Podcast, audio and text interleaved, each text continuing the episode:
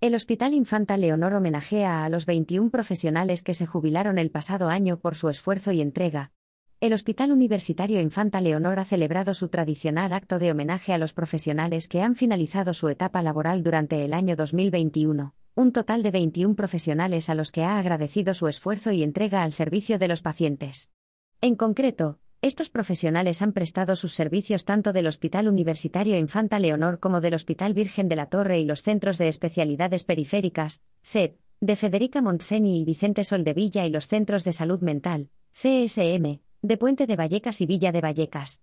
En esta ocasión, han sido cuatro facultativos, siete enfermeros, cuatro técnicos medio sanitario en cuidados auxiliares de enfermería, BUSCAE, y seis profesionales de gestión y servicios. Durante su intervención, la directora gerente del hospital, Carmen Pantoja Zarza, ha destacado durante su intervención el esfuerzo, profesionalidad y respeto de unos trabajadores jubilados ejemplares que, durante muchos años, han colaborado en la atención sanitaria a miles de pacientes.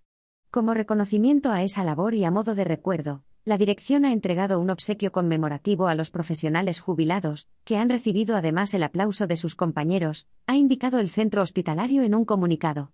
En el acto también han participado el director médico, Antonio Jesús Roldán Rodríguez Marín, la directora de Enfermería, María Ángeles Rodríguez Martínez, el director de Recursos Humanos, Fernando Escudero Batalla, y la subdirectora de Gestión Económico-Financiera, Ana García García Alcañiz.